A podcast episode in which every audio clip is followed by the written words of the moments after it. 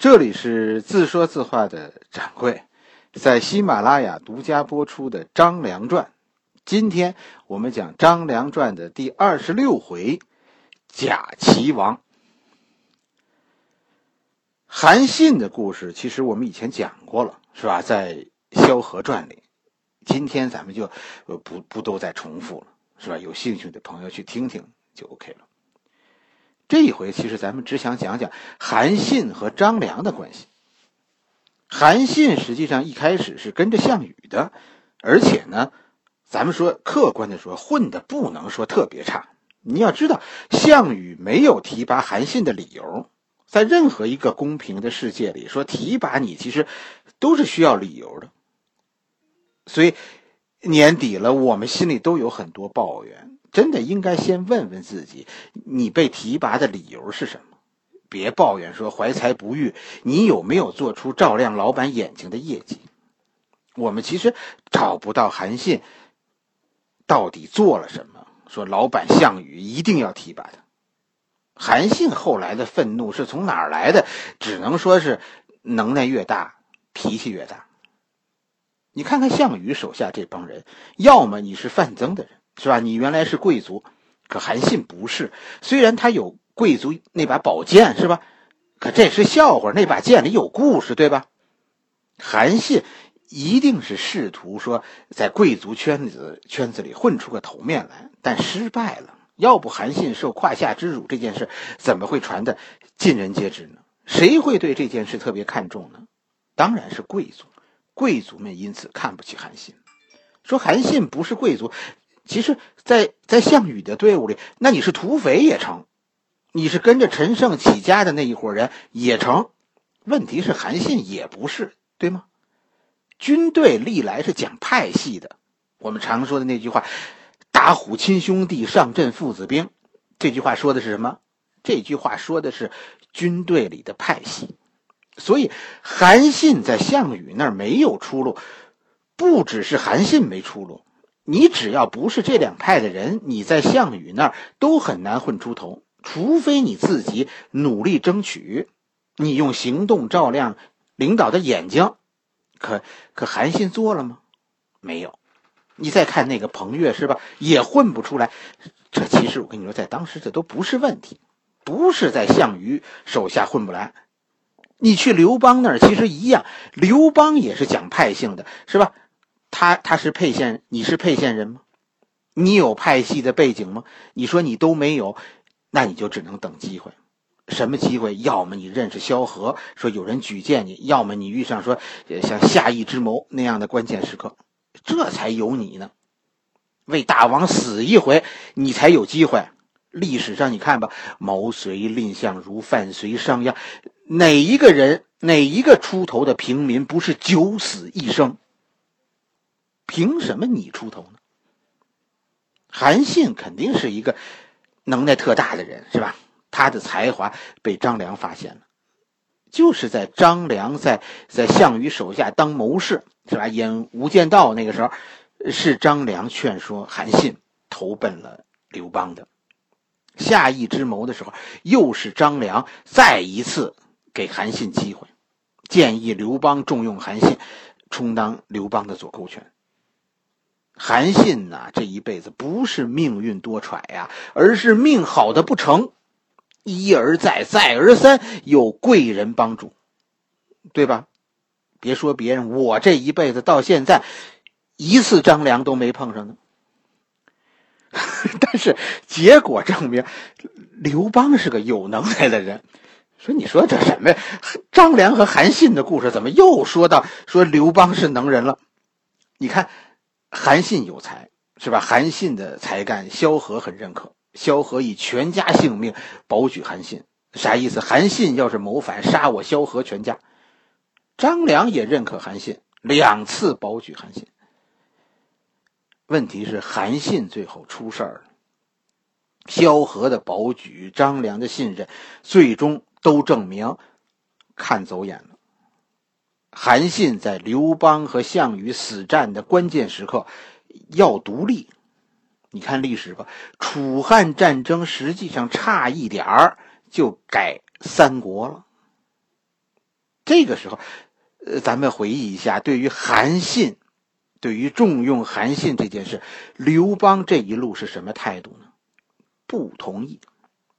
后代很多人贬低刘邦，但我跟你说，刘邦绝对是人杰，天生的老板。这个老板懂不懂管理，这不是关键，这是 CEO 的活是吧？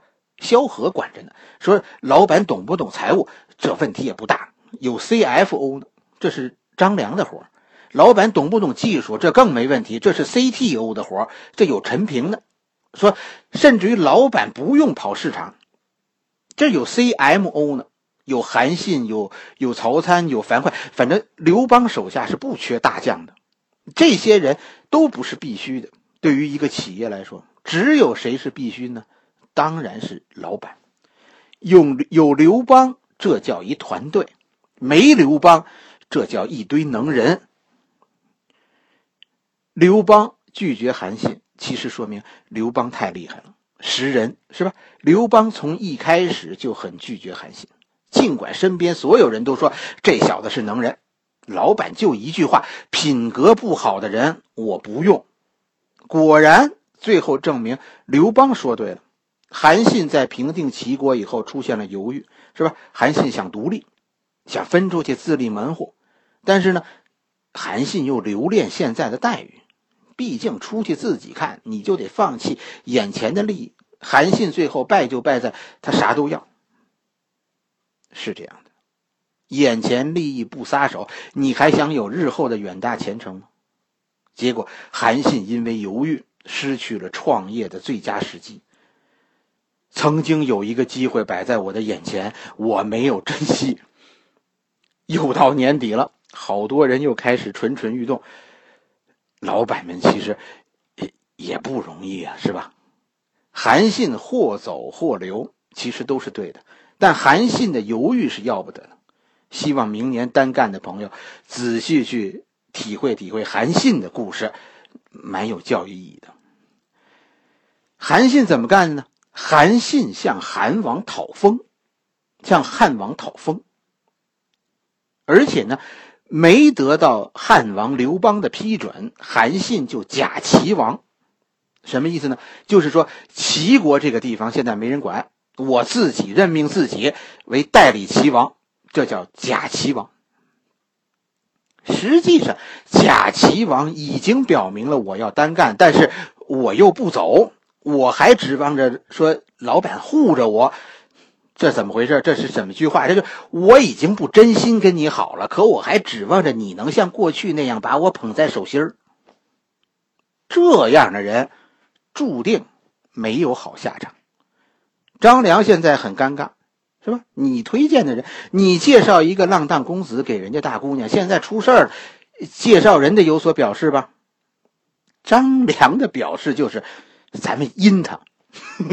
张良给刘邦出的主意，你听好，就是咱们先答应他，把闺女嫁给他，回头呢，咱们找个女人引诱他，拿到他出轨的证据，再跟他离婚，夺走他的家产。你觉得我讲的这个故事很离谱是吗？我告诉你，以后刘邦就是这么对韩信的，出这个馊主意的人就是张良。张良不是好人，要不怎么他身体不好呢？你就就你说他出的这个主意，你的身体也好不了，有损阴德。你听听韩信的故事，是不是我说的骗人离婚的招数？韩信的使者来见汉王，汉王很殷勤。对吧？因为因为汉王现在等着韩信出兵帮忙呢。使者没有给汉王带来韩信出兵的日期，而是告诉汉王韩信呐假齐王了。刘邦当时大怒，把韩信的书信都丢在地上，眼看啊这就要爆粗口了。咱们以前讲过，刘邦他就是这么一个有修养的人，对吗？张良在一边是一个劲儿的给刘邦使眼色呀，刘邦立刻就明白了张良的意思。你看这刘邦是聪明人，我说的对吧？这要是我，我真的转不过这个弯来。刘邦把书信扔在地上，暴怒，然后看到张良的眼色，突然开始大骂韩信：“这个混蛋！是吧？怎么能这么没有勇气呢？什么假齐王，他就不能爷们一点当个真齐王吗？得了，我准了，他齐王了，韩信齐王，齐国，这就是刘邦嫁给韩信的女儿。可随后，老丈人找到韩信，是吧？我我看楚国更适合你，他那种妩媚是你不会推辞的吧？韩信真的就被楚国迷住了，去了楚国当了楚王。刘邦把齐国交给自己的儿子，让曹参当了齐国的相国，这就算是把闺女又接回家了。楚国就是一个骗局，早有一场捉奸大戏等着韩信呢。韩信最终倒进掉进了圈套，钟离昧案，韩信被捉奸。这就是我的韩信的故事。艳情版的韩信故事，读历史，我真的希望大家去想，其实历史的事情啊，和很多呃我们身边的事情是是相通的。思考，你然后你会有会心的一笑。好了，今天我们的故事就讲到这里，明天咱们继续。